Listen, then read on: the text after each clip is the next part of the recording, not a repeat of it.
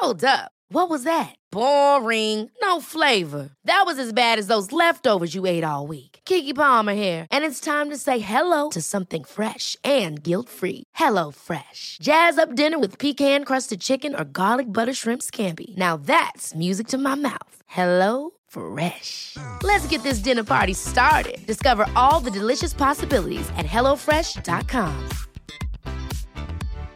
One size fits all seems like a good idea for clothes until you try them on. Same goes for healthcare. That's why United Healthcare offers flexible, budget friendly coverage for medical, vision, dental, and more. Learn more at uh1.com. Hi, I'm Daniel, founder of Pretty Litter. Cats and cat owners deserve better than any old fashioned litter. That's why I teamed up with scientists and veterinarians to create Pretty Litter. Its innovative crystal formula has superior odor control and weighs up to 80% less than clay litter. Pretty Litter even monitors health by changing colors to help detect early signs of potential illness. It's the world's smartest kitty litter. Go to prettylitter.com and use code ACAST for 20% off your first order and a free cat toy. Terms and conditions apply. See site for details.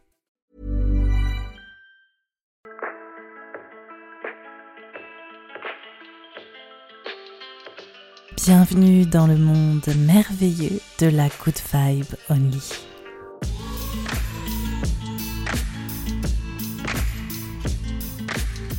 La Good Vibe c'est un podcast dédié aux créateurs de l'intuitif, aux artistes du spirituel, aux entrepreneurs du développement personnel et aux accompagnants des soins alternatifs.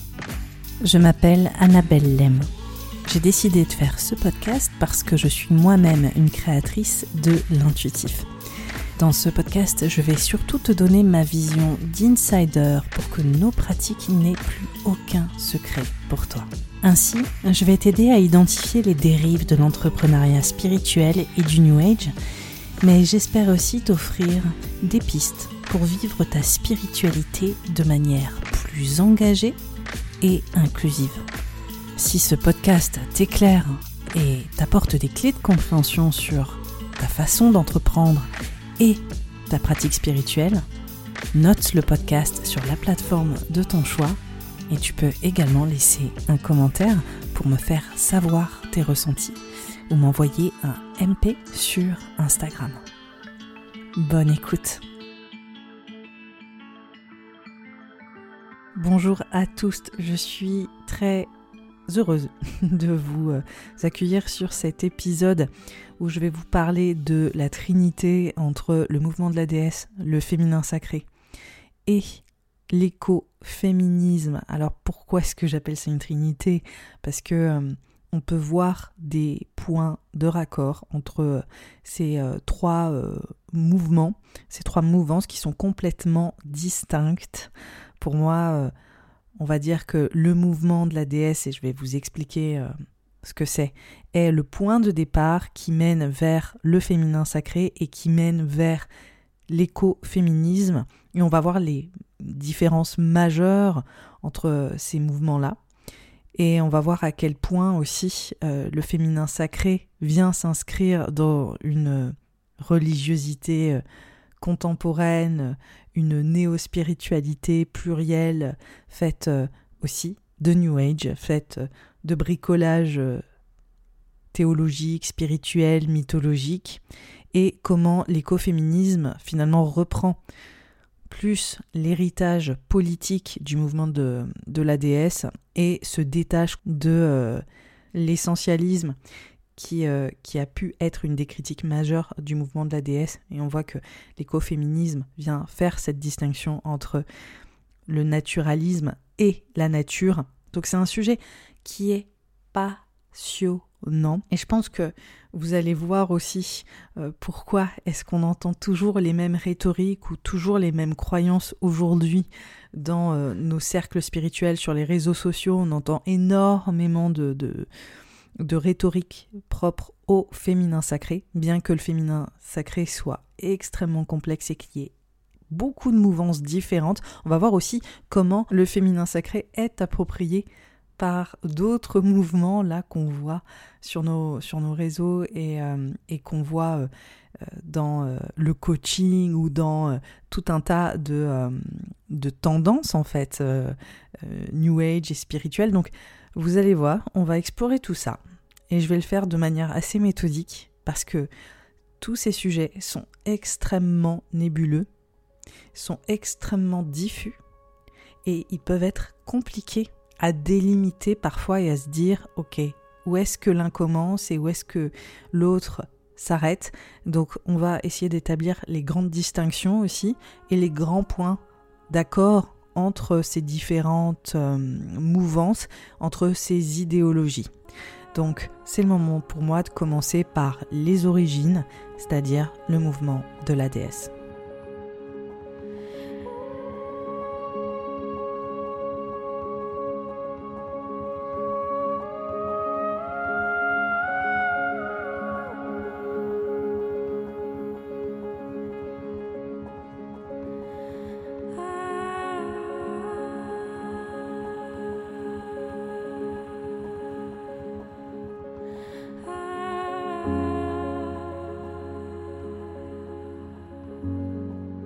Mouvement de la déesse, c'est un mouvement qui est né dans les années 70 et qui est le croisement entre la Wicca, qui est un néo-mouvement euh, religieux fondé par euh, Gerald Gardner, qui euh, se base sur l'ancienne religion païenne et qui se centre exclusivement ou vraiment essentiellement sur les pratiques magiques et le culte de la nature. Et avec cet héritage de la Wicca se mêlent les féministes, les goddesses féministes, appelées comme ça, qui sont euh, vraiment intéressées par l'histoire théologique pour faire émerger les déesses originelles comme de nouveaux référents pour euh, réellement euh, se positionner sur le statut des femmes et pour être, j'imagine, aussi réinspirées au niveau des croyances qui sont dans notre culture quand même essentiellement patriarcale et donc on a ces féministes qui souhaitent faire émerger de nouvelles figures théologiques féminines et elles vont faire des recherches sur les cultures néolithiques et paléolithiques comme euh, un référent pour montrer que la femme pouvait avoir un règne absolu.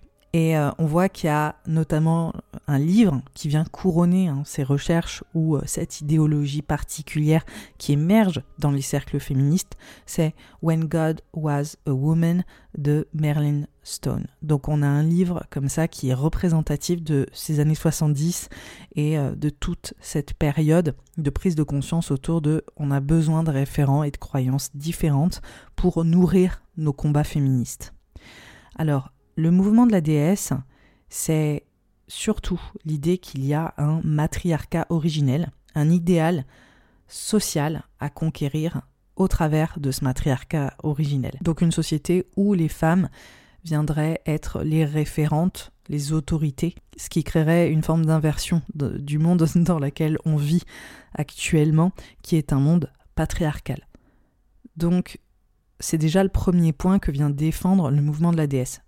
Le deuxième point, c'est que le sexe de la divinité dominante caractérise le sexe dominant d'une culture. Donc si on a des croyances qui viennent se porter sur une divinité, et là on le voit euh, globalement monothéiste masculine, forcément le monde, la culture, la société va s'articuler autour de euh, ces idées-là autour de ces croyances-là et vont favoriser les hommes dans l'échelle euh, sociale et culturelle. Pour euh, la théologienne Carol P. Christ, la déesse, c'est plutôt une métaphore qui viendrait représenter l'énergie créatrice des femmes qui, en se mettant en lutte contre euh, le patriarcat, viendrait créer un monde féministe. Pour le mouvement des déesses, globalement, la religion monothéiste les, religions monothéistes sont issues d'une mentalité patriarcale qui domine les femmes et la nature. Donc on voit vraiment encore une fois ce lien entre femme et nature. L'éthique de la déesse développe dans la théorie du mouvement une solidarité entre femme à femme, entre femme et homme et entre les humains et la nature. On a une figure de proue de ce mouvement-là, c'est Star Oak. C'est euh, une, figure vraiment très importante de l'écoféminisme spirituel, en l'occurrence, et qui est liée au mouvement des déesses.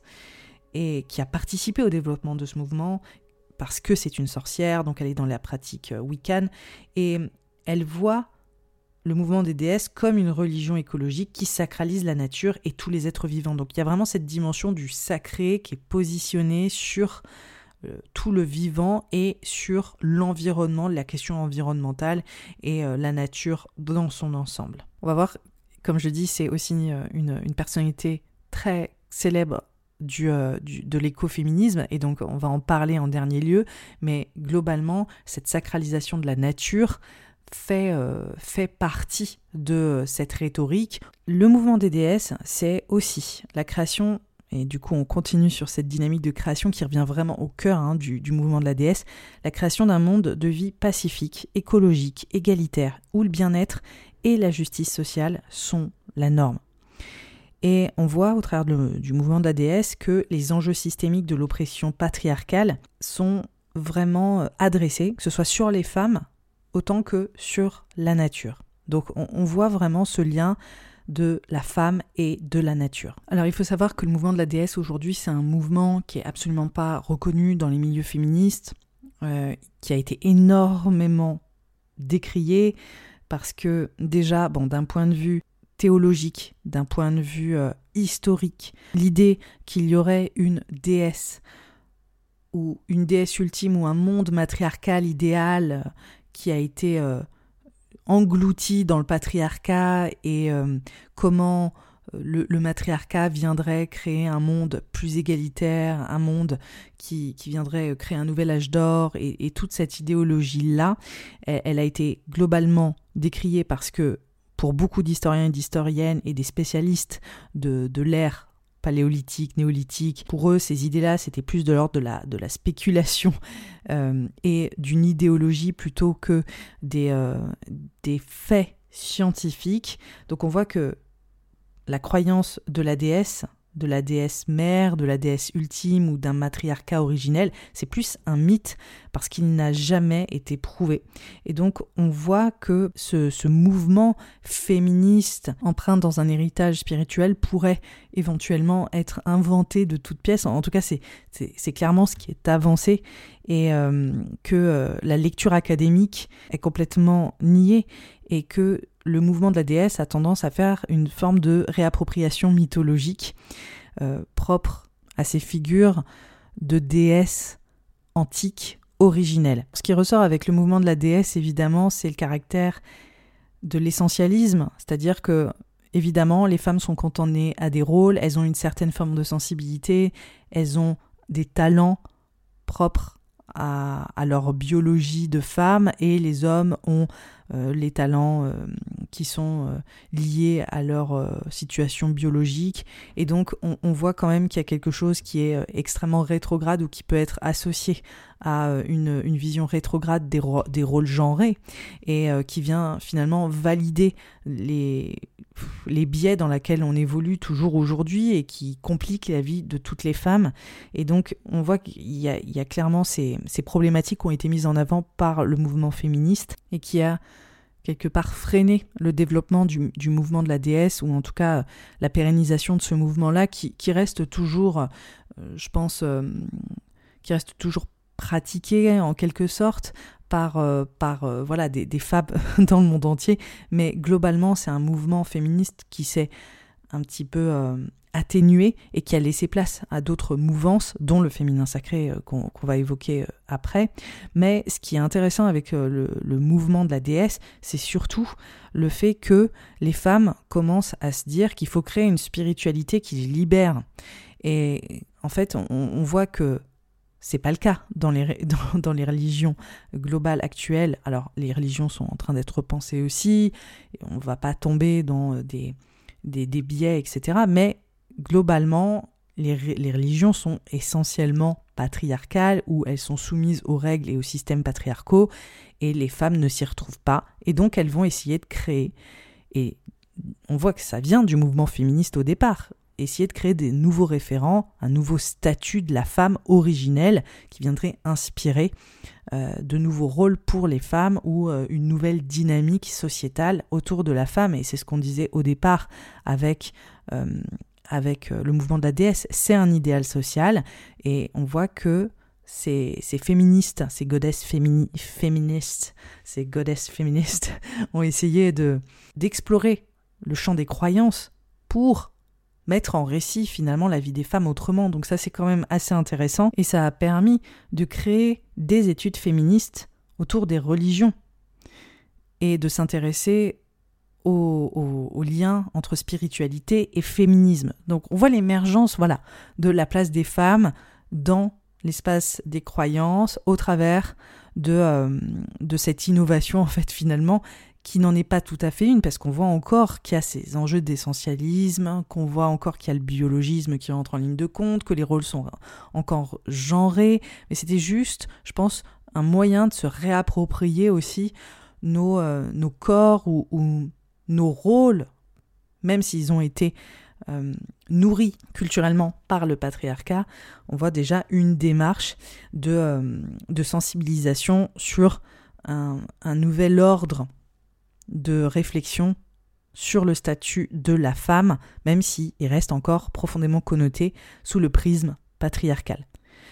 Donc ça, c'est déjà voilà, les critiques sur le mouvement de la déesse. Après, ce qui est intéressant, c'est que malgré les critiques autour de il n'y a pas de fait historique, ce n'est pas sourcé, ou, ou euh, il n'y a pas de vraies euh, preuves autour de mythes d'un monde matriarcal idéal qui viendrait nous inspirer et nous porter et nous redonner de la force en tant que féministe, en tant que femme, pour euh, conscientiser qu'en réalité un autre monde est possible parce qu'il a été possible, c'est pas vraiment le propos pour euh, les, personnes qui font partie du mouvement des déesses.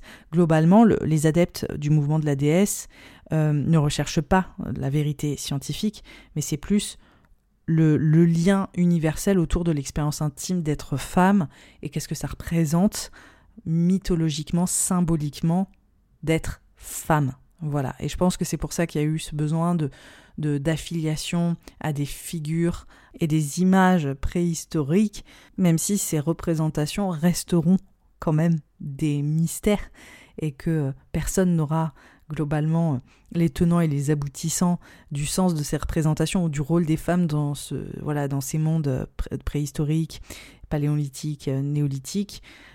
C'était juste, je pense, une démarche pour revenir en arrière et comprendre la source du rôle des femmes qui euh, était peut-être autre. En tout cas, on voit clairement que c'est ce qui vient animer le mouvement de la déesse au départ. Maintenant, c'est pour moi le moment d'aller sur le féminin sacré, le terme euh, qui est euh, en ce moment sur toutes les bouches. On sait ce que c'est, on ne sait pas ce que c'est, c'est un énorme flou et je vais vous confirmer, c'est tout à fait normal. c'est un flou absolu et c'est pour ça que c'est aussi le nid de tous les amalgames. Donc on va essayer de vraiment faire la part des choses. Et vu que je sais que les personnes qui m'écoutent en majorité, et ce sera probablement pas tout le temps le cas, mais je sais qu'on a énormément de praticiens, de praticiennes, euh, de pratiques spirituelles, de méthodes alternatives, de pratiques ancestrales, mais aussi euh, de personnes qui juste évoluent sur les réseaux sociaux et qui voient euh, les rhétoriques propres au féminin sacré. Il y a évidemment des signes qui ne trompent pas. On se rend bien compte qu'il y a une divinisation autour de la femme et de la puissance féminine, mais vous allez voir que c'est quand même beaucoup plus complexe que ça. Et vous allez même voir, je pense, que il y a des choses qu'on affilie peut-être au féminin sacré et qui ne le sont absolument pas. Donc, c'est le moment de parler de ce sujet dans lequel nous vivons tous les jours sur, euh, sur les réseaux et ailleurs, qui est au cœur de notre culture, le féminin sacré.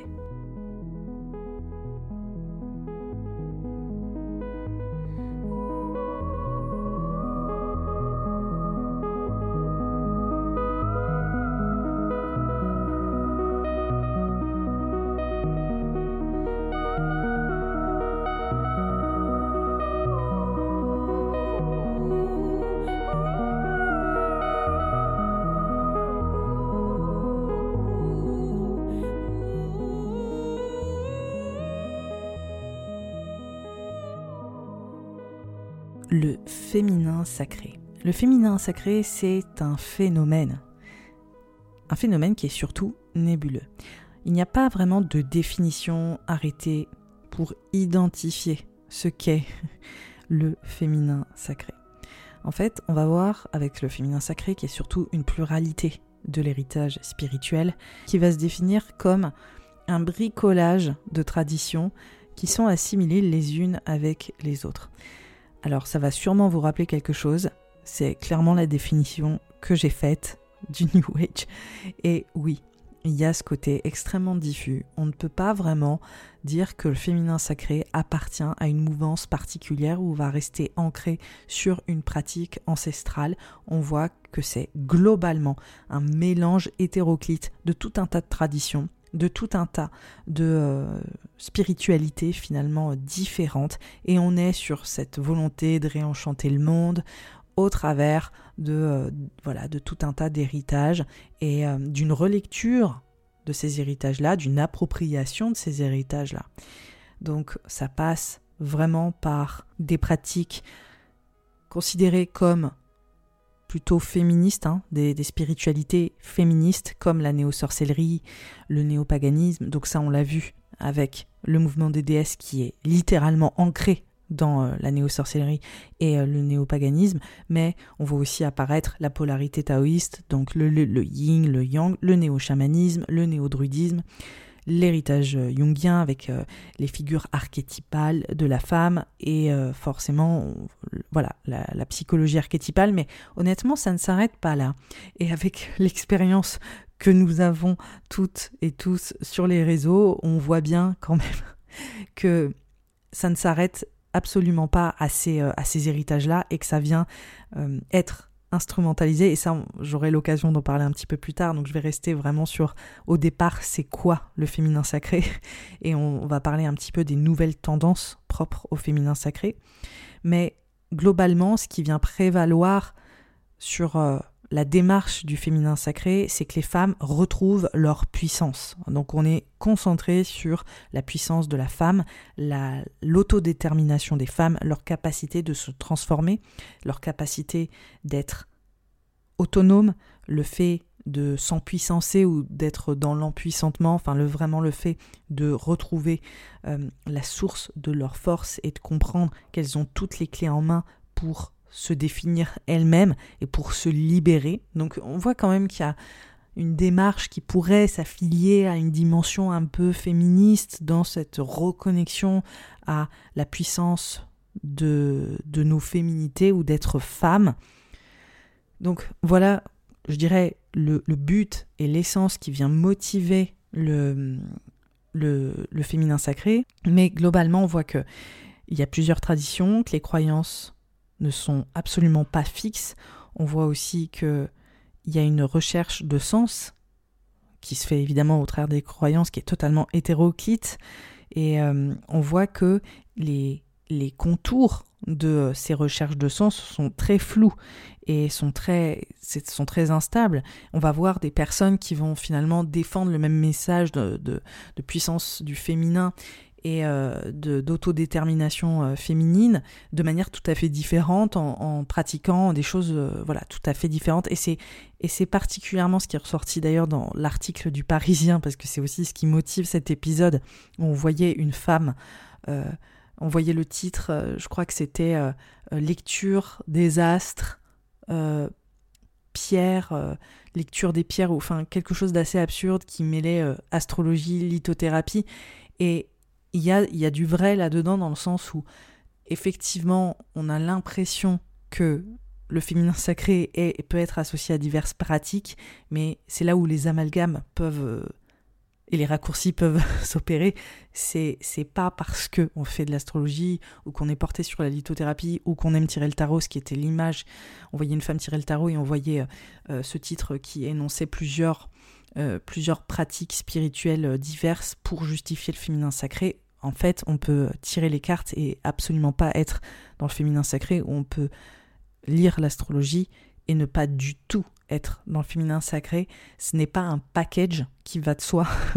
et je pense que c'est euh, les, grosses problématiques qu'on voit sur euh, les biais autour des croyances et sur euh, notre culture aussi qui la culture française qui rejette profondément euh, les, les, religiosités alternatives, les différents modes de croyance qui tout de suite peuvent être euh, mises au banc de la société ou marginalisées à un point où elles euh, sont considérées comme extrêmement dangereuses alors qu'on est juste sur une exploration individuelle ou même une exploration de sens qui peut avoir une portée positive au niveau, au niveau du collectif. Donc on voit que tout de suite, on vient stigmatiser des choses, et, mais je comprends que ces amalgames soient faits, mais c'était juste un petit point de focal que je tenais à faire.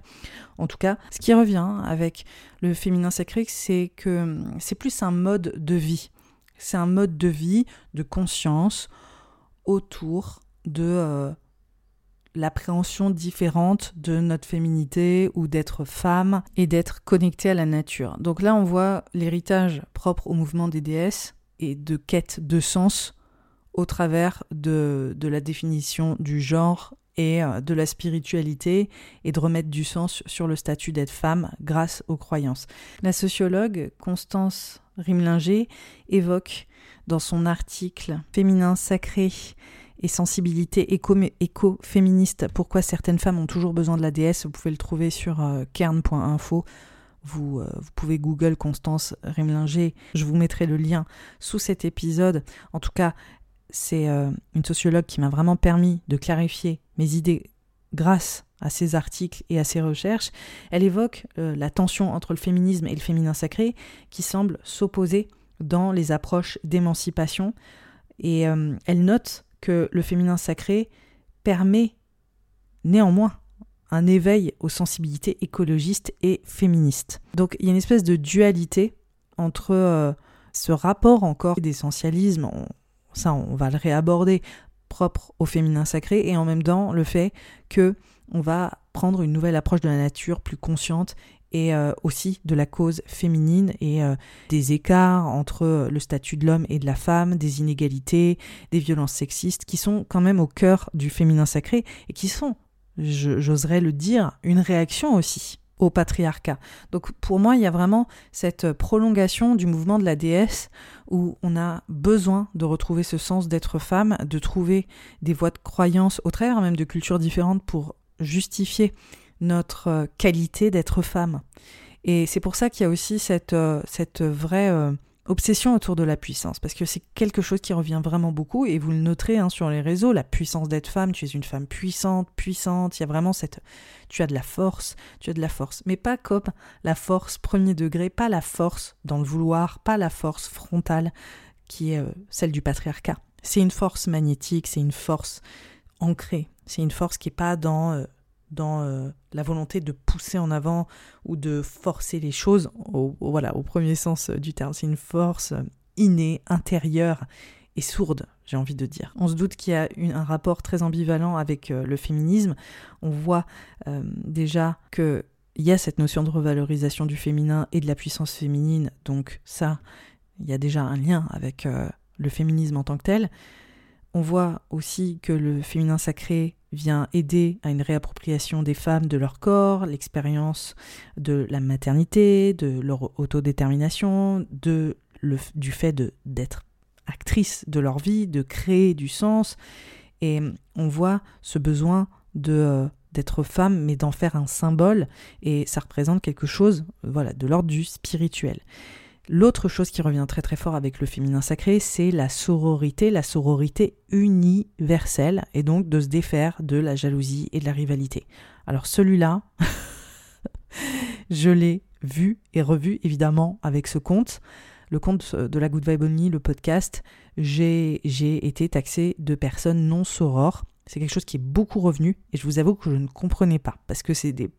le précepte de, euh, du féminin sacré ne faisait pas du tout partie de ma vie et euh, j'avoue que j'ai eu beaucoup d'attaques sur mon manque de sororité parce que je verbalisais ou je disais que certaines pratiques n'étaient pas euh, les bonnes et que j'aurais dû, je pense, être plus empathique ou ne pas être aussi je ne sais pas.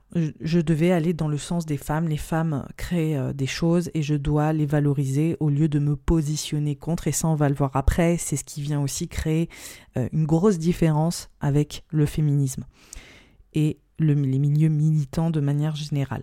Donc on voit cette notion de sororité qui vient quand même prévaloir, qui est comme une espèce d'accord tacite et euh, invisible, un sceau qui vient lier toutes les adeptes du féminin sacré où la sororité passe en priorité. Alors comme le mouvement de la déesse, on voit encore une fois ces enjeux autour du déterminisme biologique qui est présent dans le féminin sacré et qui vient définir les conditions naturelles et organiques comme la base de la réalité physique et spirituelle. Et donc là, c'est là où on retourne sur ces problématiques autour de la question du genre, autour du biologisme, du fait d'être femme, parce que nous avons des organes euh, génitaux différents que ceux des hommes, et donc nous avons des qualités à valoriser en fonction de notre corps, etc., etc.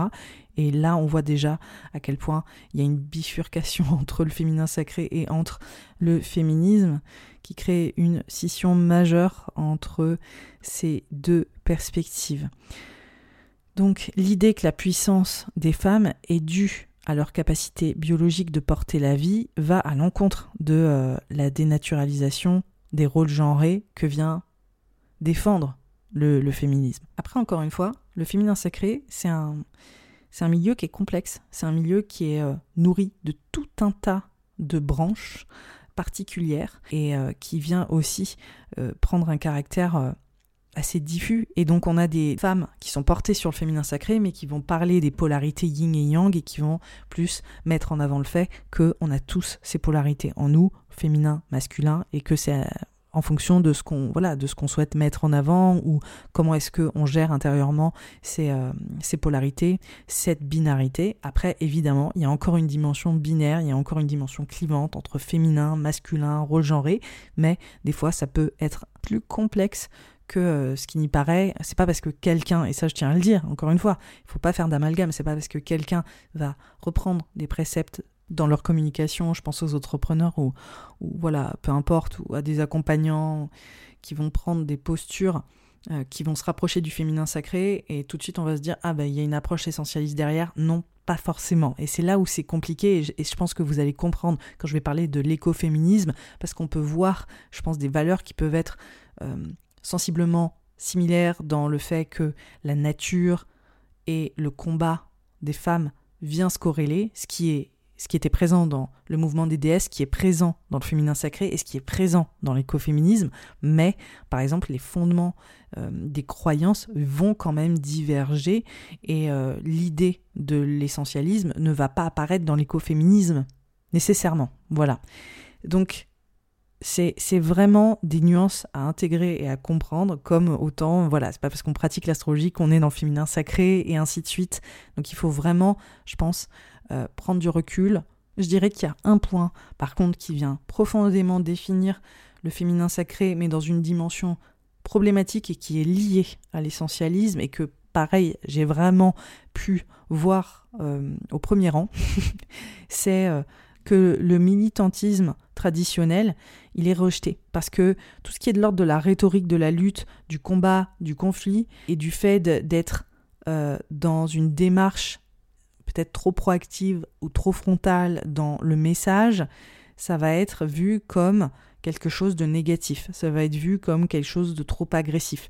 Euh, on voit que tout ce qui est de l'ordre de l'opposition, c'est une dynamique qui n'est absolument pas valorisée. Et c'est là où on rentre, vous voyez, c'est vraiment dans la caractéristique de qu'est-ce que c'est qu'une femme.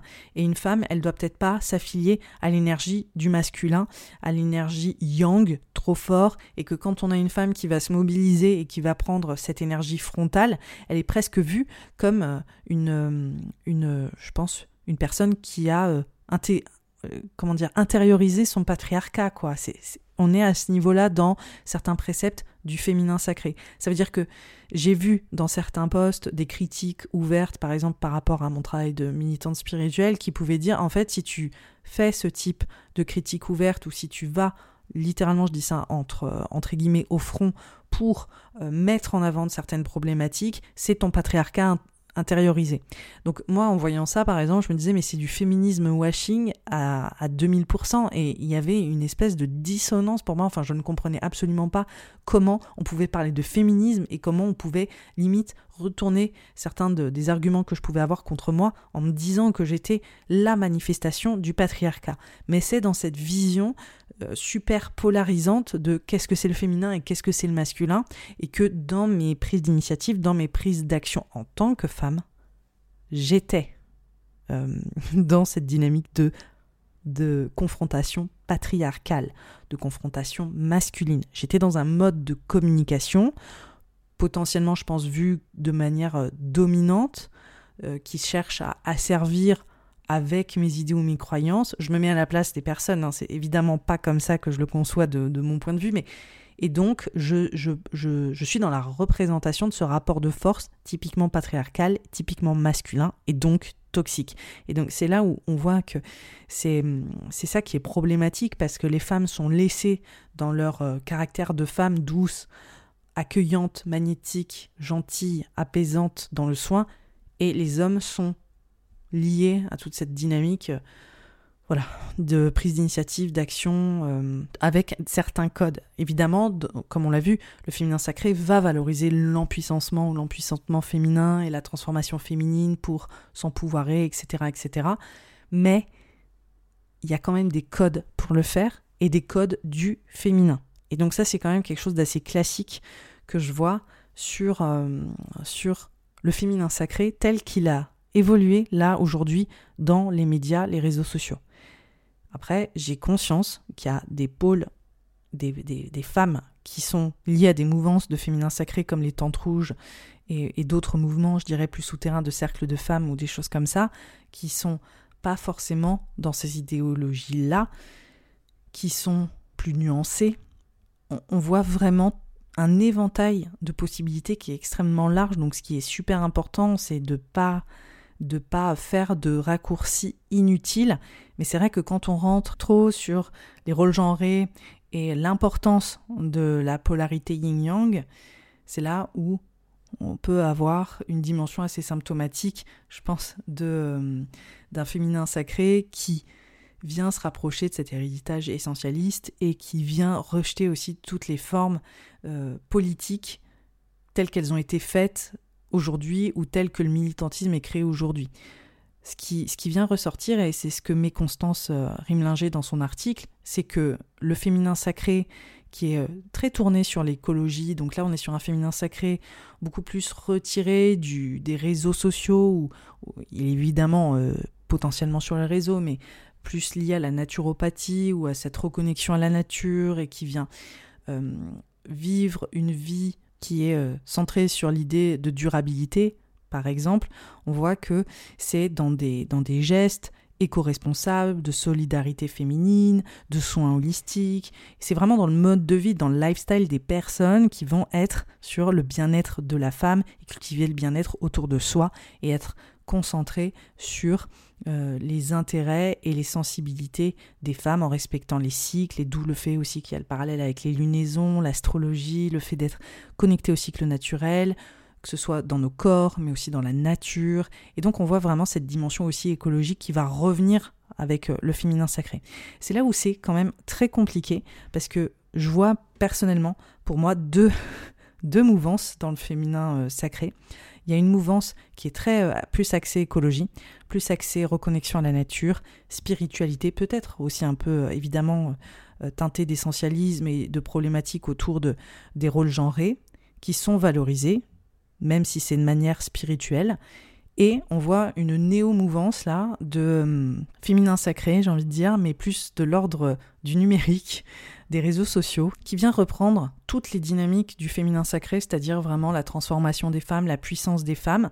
On voit aussi ce mélange de spiritualité hétéroclite, assez diffuse, qui euh, sont euh, appropriées par euh, ces personnes qui vont parler en fait de et assumer pleinement même je dirais pas dire féminin sacré mais vraiment parler de cette rhétorique autour de la femme est puissante parce qu'elle est femme et on va parler de plein de spiritualité aussi pour asseoir ce discours en particulier, sauf, sauf que là, on voit vraiment quelque chose euh, se transformer. On voit que toute la dimension écologique, toute la dimension nature et la reconnexion à la nature pour mieux être femme et cette espèce de connexion entre la place des femmes et l'état de la nature est, est, totalement jetée à la poubelle. En fait, ce qui est seulement gardé, c'est la dimension essentialiste. Donc, il y a une bonne façon d'être femme et il y a une mauvaise façon d'être femme.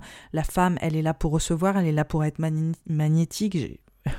Si vous avez écouté d'autres épisodes, vous savez que je parle des coachs New Age et des coachs euh, New Age qui sont par contre pas du tout dans une dimension de durabilité, qui sont dans une dimension de sublimation du capitalisme.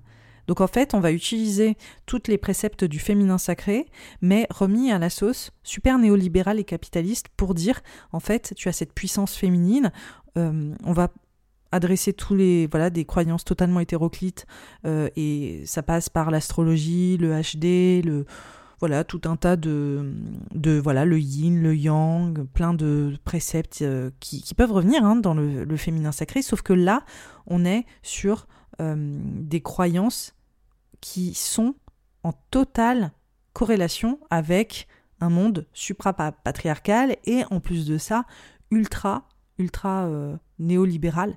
Donc ça c'est très intéressant parce que là pour moi, ça c'est vraiment euh, le fruit de, mes observations et je sais que vous l'avez remarqué si vous écoutez cet épisode et que vous faites partie des réseaux sociaux ou de la communauté de la Good Vibe c'est des euh, rhétoriques à laquelle on assiste très très très régulièrement. Si vous voulez, si je dois vous donner un autre exemple, par exemple du féminin sacré tel qu'il est, je pense, profondément dans sa dans sa forme euh, de base, ça va être le monde des doulas. Le monde des doulas va représenter le féminin sacré euh, dans sa quintessence. Alors, je sais que là, je, fais une généralité, je sais que pas toutes les doulas vont être à l'image du féminin sacré.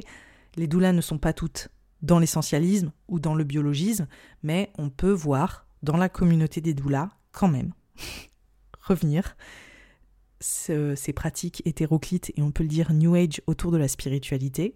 On peut voir aussi cette notion de puissance féminine liée au biologisme parce que les femmes ont la capacité de donner naissance. Et ce qui est très intéressant, là je, bifurque complètement, ce qui est très intéressant, et euh, c'est ce que dit encore donc euh, Constance Remlinger, et je vous invite vraiment à lire son article parce que je ne fais que de la citer, c'est que euh, le féminin sacré il se place dans les angles morts du féminisme. Parce que dans le féminisme, je dirais traditionnel, et ça on va voir qu'il y a des choses qui, évoluent avec l'écoféminisme, mais dans le féminisme traditionnel, le rapport au corps et au corps de la femme, il est énormément intellectualisé. Et il n'y a pas une réalité physique ultra concrète dans l'expérience d'être femme, et notamment par exemple sur toutes les thématiques propres à la maternité, c'est-à-dire euh, oui, qu'est-ce qui se passe à la naissance, dans l'acte euh, d'accoucher, l'allaitement. C'est des thématiques qui sont, euh, euh, qui sont reléguées au second plan dans les, luttes féministes traditionnelles. Alors évidemment, c'est des choses aujourd'hui qui sont adressées. Je ne vais pas faire de généralité, c'est des choses qui, qui reviennent vraiment sur, sur le tapis. Mais le féminin sacré, il vient, il vient complètement répondre aux besoins des femmes qui font d'autres choix de vie, qui sont pas forcément dans une, réflexion euh, extrêmement euh, intellectuelle de, du genre, de la place du genre, qui euh, se, se, sentent particulièrement épanouies dans leur rôle de, de maman, qui, de mère au foyer aussi accessoirement, qui prennent plaisir à, vivre auprès de leurs enfants et à nourrir aussi une spiritualité au travers de leur expérience maternelle, enfin de leur maternité. Et donc là, on revient aussi au, mouvement de la déesse, vous voyez ce que je veux dire, le matriarcat. Euh, l'expérience d'être femme dans sa chair. Et donc le féminin sacré vient resacraliser ces choses-là, alors voilà, qu'elles ont pu être diminuées à un certain moment et euh, elle vient mettre du sens à ces expériences en particulier. Donc on voit quand même que ça part d'une nécessité, même si évidemment il y a tout un tas de biais qu'il faut remettre en question et qui sont euh, pas dans le sens du collectif et qui ne sont pas représentatifs aussi de la pluralité des expériences humaines et des sexualités et, euh, et du genre. Donc voilà, tout ça pour dire que le féminin sacré, il s'engouffre dans quelque chose qui a été omis quelque part, dans un vide. Il y a, quand même un vide, il y a un gouffre à un endroit, le féminin sacré vient y répondre. Et euh, c'est pour remettre du sens sur le fait de vivre telle ou telle expérience quand euh, finalement elles sont pas forcément super valorisées dans certains espaces et notamment dans certains espaces féministes. C'est malheureux, mais c'est euh, justement ce que met en avant Constance Rimlinger.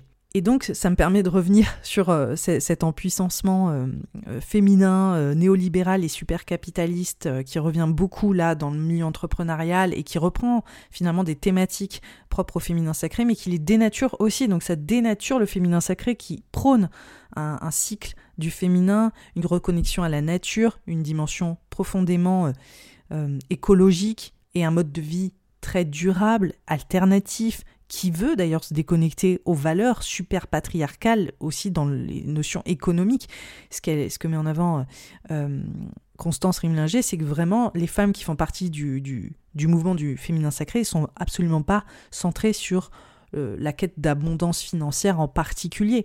Mais sur les réseaux sociaux, on voit encore une fois des mutations et on voit comment le féminin sacré va être repris à une autre sauce et qui vient euh, finalement non seulement remettre du sens dans euh, la posture des femmes, euh, une posture très genrée et essentialiste, mais qui va aussi en plus remettre du sens sur une recherche d'accumulation euh, supracapitaliste sous prétexte que les femmes doivent être dans un empuissantement et être dans cette autonomie personnelle et se révéler au monde dans toute leur puissance grâce à, à ces exploits, à ces exploits de réussite financière et donc là, on a une espèce de voilà, en ce moment, on a une espèce de mutation incroyable. Donc en fait, on voit des préceptes du féminin sacré repris dans d'autres dimensions et dans d'autres croyances et dans d'autres agendas. Donc c'est pour ça, c'est un mouvement qui est enfin, c'est des préceptes qui sont quand même super diffus, qui sont complexes à identifier et euh, qui peuvent autant être euh, le témoignage d'un intérêt, par exemple, ne serait-ce que euh, d'un intérêt propre à l'appréciation culturelle. Par exemple, je le vois dans le milieu des doulas, j'ai parlé à beaucoup de doulas, et je vois autant une vraie appréciation culturelle et une volonté de se reconnecter à des savoirs ancestraux propres à la naissance, à l'accouchement, et un respect de ces savoirs ancestraux, même s'ils sont d'autres cultures, mais vraiment de les mettre en avant et de les, et de les valoriser et de les utiliser à bon escient pour des naissances naturelles. Et après, on a des doulas d'autres personnes qui, euh, qui sont euh, doula qui vont complètement être dans une dimension New Age, qui vont s'approprier des pratiques et les déformer, les bricoler, les actualiser différemment à leur sauce pour qu'elles soient plus performatives, pour qu'elles soient euh, plus vendables. Et donc là, on est dans la dynamique de la capitalisation, on est dans la dynamique du New Age, on est sur des personnes qui viennent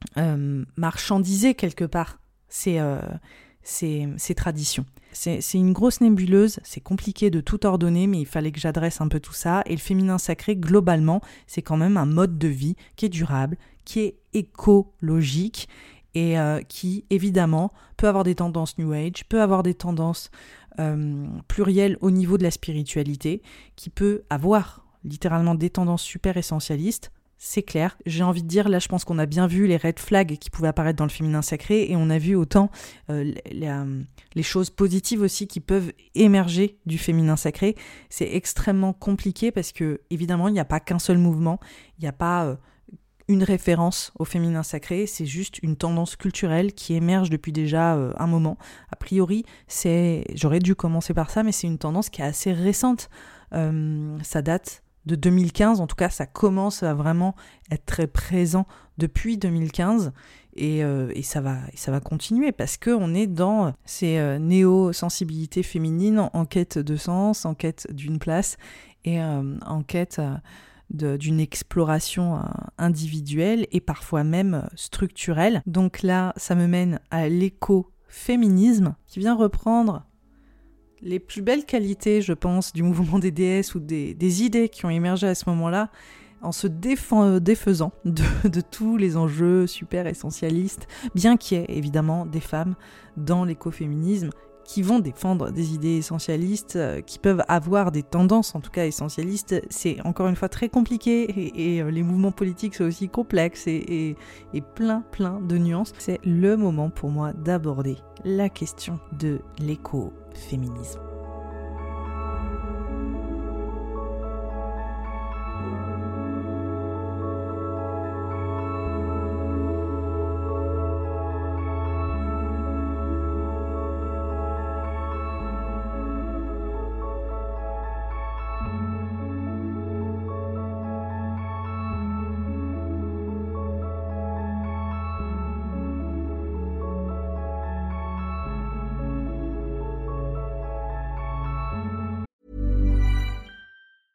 When you're ready to pop the question, the last thing you want to do is second guess the ring.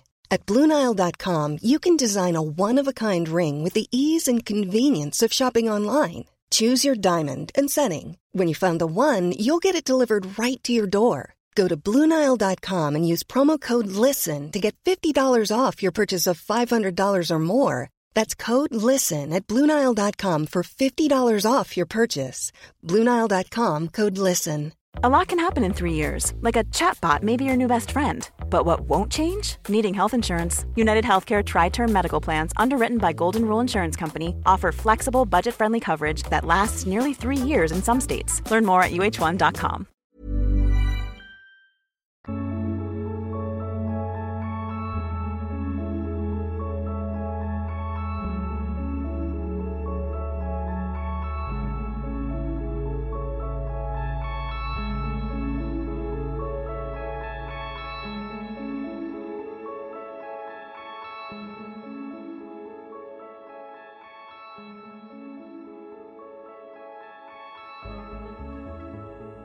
l'écoféminisme né en 1974. C'est Françoise Daubonne qui l'introduit dans son livre Le féminisme ou la mort et qui fusionne le militantisme féministe et écologiste.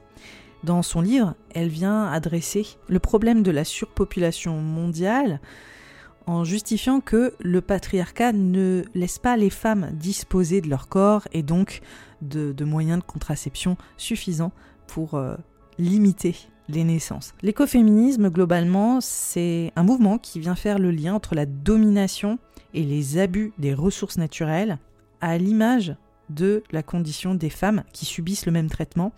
Il faut savoir que l'écoféminisme, quand même, vient se placer à l'encontre du, féminisme universel qui voit la nature comme euh, une valeur essentialiste qui nuit aux femmes. Et dans la réflexion de l'écoféminisme, la culture patriarcale s'oppose déjà à la nature et donc le piège, ce serait de tomber dans cet antinaturalisme en tant que féministe. Donc l'idée, c'est de se dire, euh, le, le mouvement féministe et le mouvement écologiste vont de pair si on veut rétablir euh, un meilleur équilibre dans le monde au global. On ne peut pas dissocier finalement ces mouvements qui euh, fonctionnent ensemble. Par conséquent, l'écoféminisme fait la distinction entre la naturalisation, où en gros ça veut dire qu'il y a cette invention qui a été faite par les dominants, en l'occurrence les hommes, pour mieux soumettre les femmes, et la nature. Donc la naturalisation et tous les enjeux autour de l'essentialisme, du biologisme, c'est des choses qui ont servi d'argument par la société patriarcale pour justifier que les femmes restent à une certaine place, pour qu'elles ne puissent pas sortir des clous ou faire certaines choses qui euh, viendraient mettre à mal les rôles de dominants, et la nature qui est en tant que telle voilà, une entité à part entière. Enfin, c'est euh, l'environnement dans lequel nous vivons et ça n'a rien à voir avec toutes les idées de naturalisation. Donc vraiment, c'est ça que cherche euh, à faire l'écoféminisme, à créer cette distinction pour aussi réconcilier les causes féministes à la nature euh, dont elles se sont détournées quelque part. Donc c'est un mouvement qui, qui, est populaire et dont le langage de protestation, l'écoféminisme, est celui de des féminités ordinaires. Donc, c'est quoi l'expérience d'être femme? Les grossesses, les enfants, la famille, le logement, c'est des sources d'activisme. On voit que ce qui vient prévaloir avec l'écoféminisme, c'est le souci pour la vie des communautés, les conditions sociales, les conditions biologiques. Pour résumer vraiment, ce que vient mettre euh, en priorité l'écoféminisme, c'est la politique du care, donc en gros la politique du soin, pour maintenir, perpétuer et réparer notre monde. Et le monde, c'est autant la planète que c'est nos corps qui, euh, qui sont en, en, codépendance avec notre réseau et notre environnement. Donc on ne peut pas se dire qu'on va lutter pour nos causes féministes sans se dire que ça, disons, notre euh, meilleure qualité de vie et comment est-ce qu'on va euh, coexister avec le monde sont des choses dissociables. On est forcément obligé de penser notre environnement, notre qualité de vie, la nature qui nous entoure, notre premier habitat et euh, la condition des femmes et des hommes. Donc on voit une écologie qui est sociale et une écologie qui est aussi environnementale au cœur de l'écoféminisme et en général, c'est des choses qui sont clivées. En fait, l'écologie, euh, l'écologie environnementale, euh, l'écologie telle qu'on la connaît, ne s'intéresse pas forcément aux luttes, par exemple, des, euh, des sociétés autochtones ou des, des minorités qui vont être abusées dans leur environnement, et c'est des choses qu'on voit perpétuellement. Là, vraiment, l'écoféminisme vient relier ces, ces deux combats en particulier et vient remettre au centre l'idée que on ne peut pas se battre pour nous-mêmes sans se battre pour l'environnement. Donc il y a cette espèce de cohésion entre oui, entre le monde et, nous, et le monde au sens collectif, au sens environnemental. Et donc on voit comment l'écoféminisme reprend littéralement ce que j'ai, évoqué avec euh, le, le, mouvement de la déesse. Et ce qui est intéressant, c'est que l'écoféminisme émerge pour la première fois avec Françoise Daubonne dans les années 70 en même temps que le mouvement de, de la déesse. Donc on voit, on voit déjà qu'il y a ce tournant idéologique, féministe et aussi plus spirituel parce que il y a une dimension aussi spirituelle euh, qui est euh, mise en avant hein, dans, dans, l'écoféminisme et qui vient coexister parce que il y a ce rapport plus spirituel, il y a ce rapport holistique au monde et, euh, et notre place aussi dans le, la dimension collective.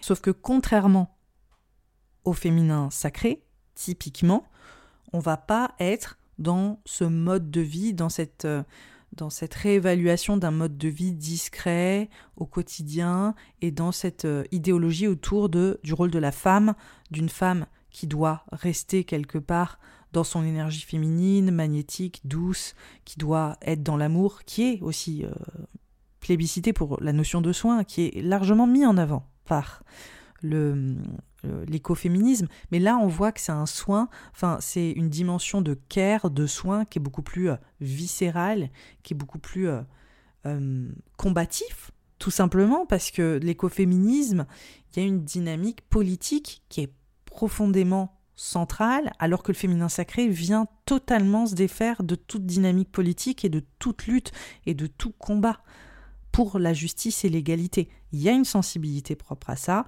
mais c'est vraiment pas une posture qu'on va aller embrasser.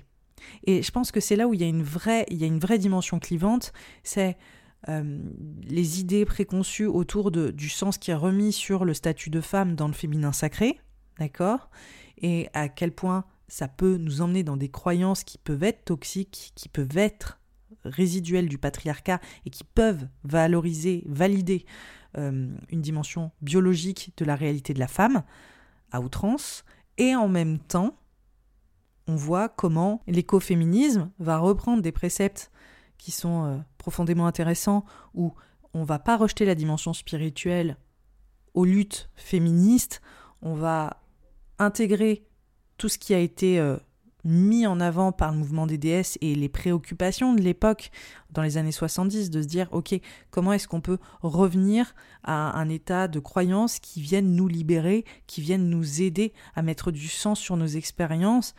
Et sauf que dans l'écoféminisme on voit qu'on j'ai envie de dire là c'est attention c'est un petit peu audacieux de ma part de dire ça mais on vient renouer avec une dimension peut-être un peu plus animiste qui viendrait honorer quelque part l'esprit de la nature et surtout essayer de sortir de ce dualisme entre la nature et la culture, la femme et l'homme, et rétablir ce sentiment de, cohésion, d'équilibre entre l'humain et la nature, euh, la femme et l'homme, euh, et, sortir de cette vision binaire et clivante. Donc on voit qu'il y a euh, cette connexion au monde naturel qui vient forcément, qui, doit être défendue au même niveau que la femme doit être défendue auprès de ce monde patriarcal. Donc on voit une espèce de cohésion euh, autour euh, de, de, ces dynamiques qui sont totalement indissociables. Et je dirais que c'est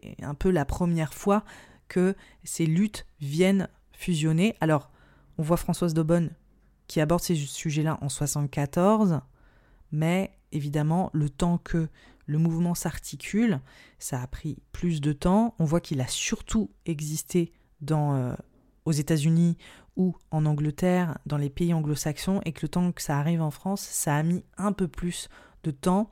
On voit qu'il y a eu des, ouvrages majeurs comme euh, Reclaim d'Emily H. Donc euh, c'est un livre que je dois lire et je vous invite à le lire. Je pense que c'est ça va clairement mettre des mots et des, une meilleure compréhension sur des croyances en fait qui sont là et qu'on respecte, que ce soit dans le féminin sacré, que ce soit lié au mouvement des déesses, mais qui sont articulés aujourd'hui de manière profondément politisée. Et c'est là où on voit cette, cette vraie différence avec le féminin sacré qui se refuse presque de d'aller au front donc euh, et d'aller aussi être activiste ou acteur de, de changements au niveau structurel, sociétal, collectif contrairement à l'écoféminisme qui vient vraiment réfléchir sur ces questions-là et qui vient essayer d'intégrer plusieurs réalités en une. Donc euh, c'est ça qui est extrêmement, vraiment intéressant et c'est des super choses qui se passent aujourd'hui. Donc euh, pour le mot de la fin, pour vraiment articuler ces, trois mouvements distincts, même si euh, le mouvement de la déesse émerge plus ou moins au même moment que l'écoféminisme, on voit que le, mouvement de la déesse a lancé, je dirais, un axe de réflexion et que on voit qu'il y a eu deux voies qui, qui, ont été adoptées. Une voie qui est totalement apolitique, qui s'est essentiellement concentrée sur toute la dimension spirituelle et sur un héritage plutôt New Age, et qui vient par contre sensibiliser sur la dimension euh, écologique, sensibiliser sur euh, les questions féministes.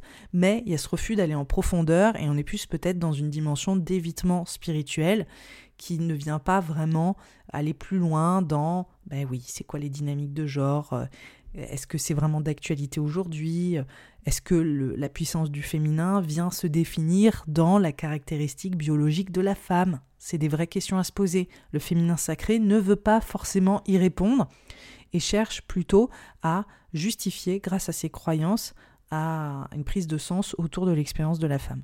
On voit que dans ce, manque de prise de position euh, vient s'ajouter des mutations assez problématiques qui même éloignent le féminin sacré de sa source originelle qui veut une forme de durabilité de reconnexion à la nature et qui emmène vers des dérives de sublimation euh, super patriarcale et euh, de sublimation néolibérale et capitaliste et néocoloniale. Donc là, on voit que finalement, dans cette, euh, entre-deux cultivée par le féminin sacré, et qui reste quand même assez consensuel hein, à tous les niveaux, pour moi, le féminin sacré, c'est très très consensuel, on voit que c'est aussi la source de dérives, et c'est pour ça qu'il y a des articles qui le mettent en avant. Et on voit qu'on ne peut pas vraiment se reposer sur euh, des, des bases solides et stables. Et donc, par conséquent, vu qu'il n'y a pas de base solide et stable, c'est la voie à toutes les sortes d'interprétations et c'est la voie aussi à toutes les sortes de dérives. Sans cadre, sans structure, on a des personnes qui vont se les approprier et s'éloigner finalement de, du message initial. Donc ça c'est vraiment regrettable et on le voit tous les jours sur les réseaux sociaux. L'écoféminisme, au final, c'est un mouvement politique féministe, militant, qui vient honorer des choses qui ont été initiées, c'est-à-dire le besoin de renouer avec une forme de spiritualité, de renouer avec une forme de sens dans nos expériences de femmes, mais aussi sans se, se, détourner en fait des réalités sociétales autour des questions de genre, autour des questions de sexe, autour, autour des problématiques des inégalités qu'elle soit aussi de race. Hein. Clairement, c'est des choses qui ne sont pas adressées dans le féminin sacré parce que, évidemment, c'est un peu euh, le lieu commun de euh, la réappropriation culturelle. Euh, et c'est là où aussi le New Age se, déploie à, toute berzingue dans le féminin sacré. Là, on voit que c'est des, des questions qui sont vraiment adressées dans l'écoféminisme. C'est même, je dirais, au cœur de, l'écoféminisme aussi, de prendre en compte des réalités qui ne sont pas uniquement eurocentrées, qui sont euh, profondément curieuses de la réalité des femmes dans leur globalité, contrairement au féminin sacré où on voit qu'on est sur une, une tranche de femmes blanches globalement surdiplômées, dépassant les bacs plus 3, qui ont euh, une qualité de vie ou qui viennent d'un milieu plutôt privilégié, qui vont être centré sur euh, le féminin sacré et l'écoféminisme, on est dans cet héritage plus socialiste évidemment, militant et qui euh, veut rétablir pas seulement la cause des femmes, mais euh, la cause des femmes blanches, non blanches, racisées et aussi l'égalité entre l'humain et son rapport à la nature. Donc on voit que clairement, il y a cette espèce de cohésion, il y a cette espèce de vision holistique de la réalité humaine de la réalité féministe. Euh, et, c'est ça qui est extrêmement intéressant parce que pour une fois, il y a aussi cette volonté de dire, ok, on a besoin des spiritualités aussi dans, euh, dans nos luttes. Donc c'est vraiment ce que je, ce que je, je trouve magnifique dans euh, l'écoféminisme que je découvre littéralement euh, là ces jours-ci en faisant cet épisode, aussi en parlant avec Camille Test qui viendra bientôt euh, sur, sur cet épisode. J'espère que j'ai pu retranscrire correctement ces mouvements-là, que ce soit le mouvement de la déesse, le, le, féminin sacré que je connais quand même un peu mieux que le reste et l'écoféminisme qui m'ouvre une voie de réflexion qui est tout à fait innovante et nouvelle pour moi et qui m'inspire énormément, comme je vous l'ai dit en story récemment. Euh, c'est plein de nouvelles idées qui sont en train d'émerger. C'est une voie des possibles que je ne pensais pas euh, vraiment euh, envisageable il y a peu.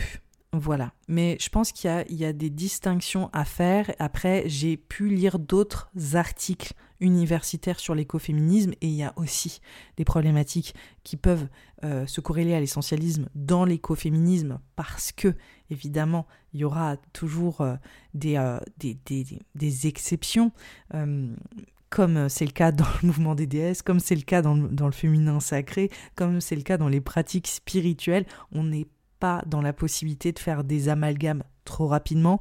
Il faut toujours regarder avec beaucoup d'attention, beaucoup de curiosité, beaucoup d'ouverture ce qu'on voit, les accueillir et, euh, notifier des patterns éventuellement répétitifs qui viendraient nous dire ok on a une personne qui vient plus mettre euh, telle dimension du féminin sacré, il n'y a pas d'investissement politique, il y a un essentialisme chronique, il y a euh, potentiellement cette volonté de stigmatiser le genre d'une certaine manière où la femme n'est pas dans la possibilité d'être euh, militante, activiste ou trop frontale, qu'elle n'est pas sorore si elle vient euh, euh, éventuellement se positionner contre une autre femme. Voilà, là on est sur une dimension du féminin sacré qui est peut-être plus new agey, plus, plus problématique. Et après il y a des notions de féminin sacré, juste des femmes qui se reconnectent à la nature, qui sont dans des pratiques plurielles, tout en respectant des traditions, et qui sont dans un mode de vie alternatif, et qui sont tout à fait bien dans leur basket, et qui sont pas dans des dérives XY.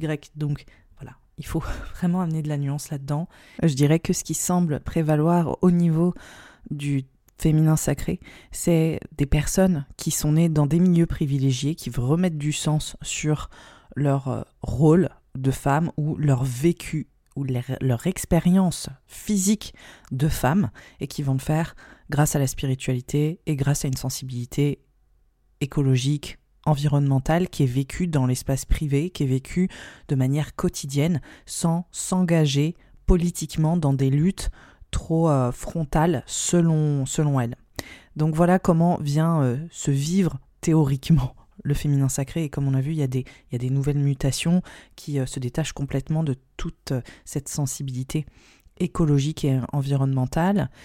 Ce qui est très intéressant, c'est de voir aussi comment cette recherche d'harmonie, de, cohérence profonde dans le féminin sacré va aussi déteindre et va aussi continuer à, exister dans les milieux écoféministes qui sont engagés, mais qui viennent demander une forme de, euh, d'adoucissement, une forme féminine en fait, retourner à cet essentialisme et à ce féminin euh, qui est euh, au retour à la source, à la nature, qui peut, dans certaines formes de l'écoféminisme, qui est encore une fois super diffus, nébuleux à, l'image hein, du mouvement de la déesse, à l'image du féminin sacré, et qui va aussi défendre d'une certaine manière euh, un certain type de féminité qui ne va pas correspondre à, euh, à la pluralité de la féminité et de ce que c'est tout simplement aussi d'être femme. C'est pour ça que ce que j'ai remarqué au travers de ces trois mouvements, c'est qu'on est vraiment dans un entre-là, on est dans un espèce de,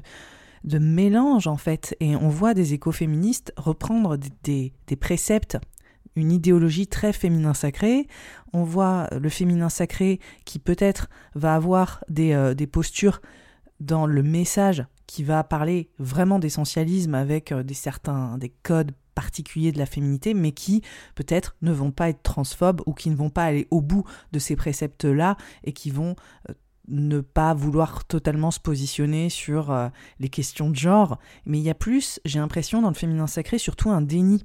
On est euh, sur des personnes qui restent ancrées dans leur réalité, leurs privilèges. Comme on l'a vu, c'est souvent des femmes blanches qui vivent dans une certaine forme de réalité, qui est centrée sur leur expérience physique personnelle, et elles partent de ce prisme en particulier, et qui vient totalement conditionner leur regard sur le monde et l'environnement. Donc il y a quand même une posture qui est individualiste, et du coup c'est difficile pour elles, je dirais, de, euh, de se rendre compte qu'il y a évidemment plusieurs types d'expériences vu que tout part d'elles. Donc il y a quand même aussi une concentration très, très euh, quand même individuelle, même s'il y a des intérêts pour les enjeux collectifs euh, dans une certaine mesure. J'ai l'impression, ça c'est vraiment mon regard totalement subjectif que je vais donner, mais j'ai l'impression qu'il y a toujours euh, la volonté de poser une définition presque performative sur c'est quoi être femme et le féminin. Et je comprends totalement, et je pense que c'est typiquement euh, ce que défend euh, l'écoféminisme, de revenir sur l'expérience du vivant, de revenir sur le sens de c'est quoi être femme et être un être humain tout simplement, et, et dialoguer avec ces questions de genre. Mais ce qu'on peut voir au travers du féminin sacré, c'est de remettre du sens dans des préceptes spirituels qui vont venir encore une fois cloisonner et limiter. En tout cas, il y a une instrumentalisation de la spiritualité pour venir donner une définition et un sens symbolique à la femme qui va pouvoir euh, finalement poser de nouvelles normes et euh, de nouvelles euh, croyances limitantes au final sur c'est quoi une femme. Et c'est ça qui est extrêmement euh, dommageable, je pense. Et tout ça part du, mouvement de la déesse. On voit que finalement, ça vient aussi coexister dans euh, les milieux écoféministes. Et encore une fois, il y, a tellement, tellement de différentes façons d'aborder l'écoféminisme. Donc ça, je vais vraiment insister dessus. Et on voit qu'il y a des, euh, des écoféministes qui vont vouloir revenir à un état naturaliste de la femme, c'est-à-dire une femme qui va se défaire des codes patriarcaux et qui va revenir à son essence sauvage. Et c'est clairement ce que dénonce euh, une, écoféministe qui vient questionner euh, tous ces enjeux-là, Myriam Bafou, qui a écrit Des paillettes sur le compost. Je vous mets le lien, elle a été interrogée par euh, Lorraine Bastide dans son podcast La Poudre. Elle parle de tout ça, elle parle de toutes ces contradictions et euh, du fait que euh, on a encore une fois dans certains milieux écoféministes une définition de la féminité qui est tout à fait arrêtée et euh, qui vient poser des limitations sur le vivant et sur l'expérience aussi du corps en tant que femme.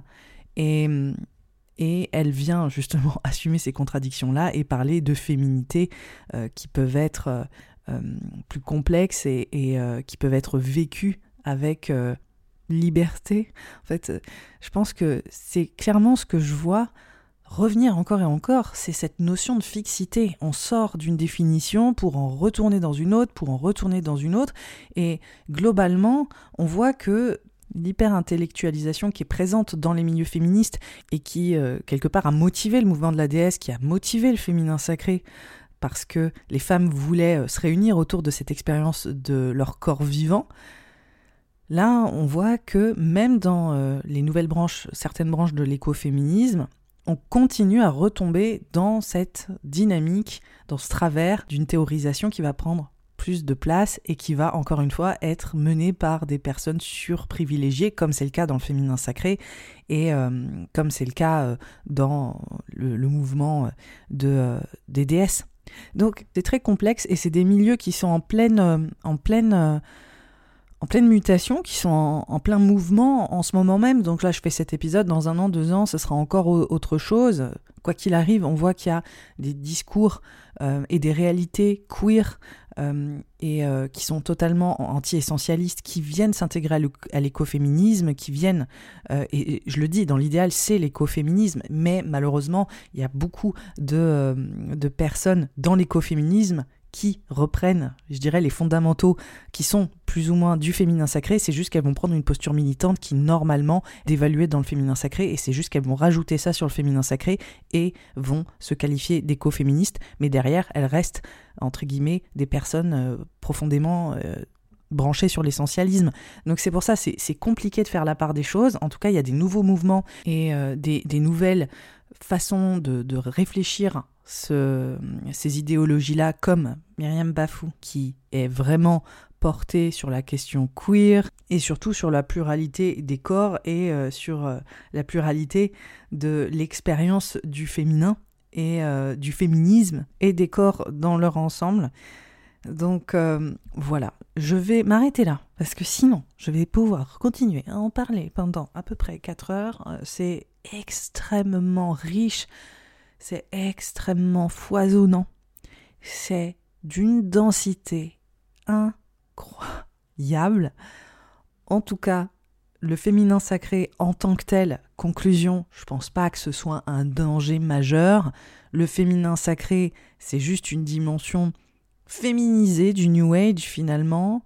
C'est euh, aussi, je pense, euh, une dimension qui permet aux femmes, comme euh, le disait euh, la sociologue Constance euh, Rimlinger, le fait de reporter une conscience plus écologique sur notre environnement et de nous aider à reconnecter spirituellement avec notre corps, c'est déjà des choses, des valeurs qui sont plutôt positives. Après, je pense qu'il faut quand même sortir de son privilège et s'ouvrir un petit peu sur la réalité sociale euh, de notre environnement, du monde, et sortir de ce prisme peut-être de cette expérience trop individualiste qui peut, je pense, euh, ressortir dans euh, les milieux euh, propres au féminin sacré. Mais il y a de la valeur dans ces démarches-là et ça peut vraiment aider certaines femmes à mettre en récit leur expérience ou les violences qu'elles ont vécues d'une différente manière. Et c'est typiquement ce que je, je, crois, ça c'est vraiment ce en quoi je crois et ma politique, je pense que la spiritualité peut nous aider à mettre en récit notre environnement différemment et à raconter nos expériences autrement. Et c'est surtout dans ces perspectives que la spiritualité vient nous supporter. Et je suis absolument ravie que l'écoféminisme, qui est euh, une mouvance politique, vienne intégrer ces enjeux comme euh, un moyen aussi de, se raconter autrement et de raconter notre environnement autrement et de se réinspirer sur les possibilités qui s'ouvrent à nous. C'est clairement des, choses, je pense que beaucoup de praticiens et de pratiques spirituelles connaissent et viennent encourager. Et je pense que justement, la clé, c'est peut-être de politiser un petit peu tout ça et de sortir de cette euh, dimension trop dev perso qui est aussi chronique du féminin sacré et plus de prendre une vision euh, globale et euh, de s'ancrer sur les réalités du monde dans, dans son ensemble tel qu'il est aujourd'hui. Voilà, je vous remercie énormément d'avoir écouté cet épisode jusqu'au bout. Je sais qu'il était long, que parfois il était peut-être laborieux, que peut-être que c'était voilà compliqué à certains moments de me suivre. Enfin, j'espère que j'ai réussi à transmettre tout, le fruit de ces recherches euh, avec euh, fluidité. Je l'espère vraiment. En attendant, j'ai hâte d'avoir vos retours. N'hésitez pas à revenir vers moi en MP ou, à ouvrir des discussions. Euh, l'idée, c'est vraiment de repenser nos pratiques et de savoir aussi ce qui se passe aujourd'hui dans le monde spirituel et ça, ça, ça vient s'ouvrir sur des combats politiques, sur une dimension du soin qui vient aider des causes plus vastes, qui vient centrer sur et s'ancrer, se centrer et s'ancrer dans le collectif. Donc c'est des choses vraiment qui, me stimulent énormément et, et j'espère que ce sera le cas pour vous aussi. Je vous embrasse et je vous dis à très vite sur le podcast. Bye bye.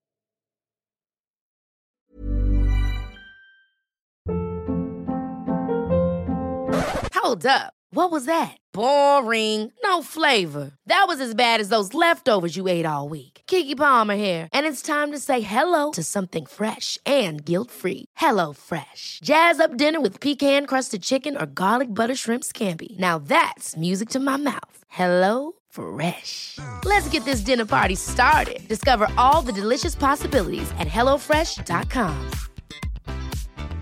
Mom deserves the best, and there's no better place to shop for Mother's Day than Whole Foods Market. They're your destination for unbeatable savings, from premium gifts to show-stopping flowers and irresistible desserts. Start by saving 33% with Prime on all body care and candles. Then get a 15-stem bunch of tulips for just $9.99 each with Prime. Round out Mom's menu with festive rosé, irresistible berry chantilly cake, and more special treats. Come celebrate Mother's Day at Whole Foods Market. Planning for your next trip? Elevate your travel style with Quince. Quince has all the jet setting essentials you'll want for your next getaway, like European linen, premium luggage options, buttery soft Italian leather bags, and so much more. And is all priced at 50 to 80% less than similar brands. Plus, Quince only works with factories that use safe and ethical manufacturing practices. Pack your bags with high-quality essentials you'll be wearing for vacations to come with Quince. Go to quince.com slash pack for free shipping and 365-day returns.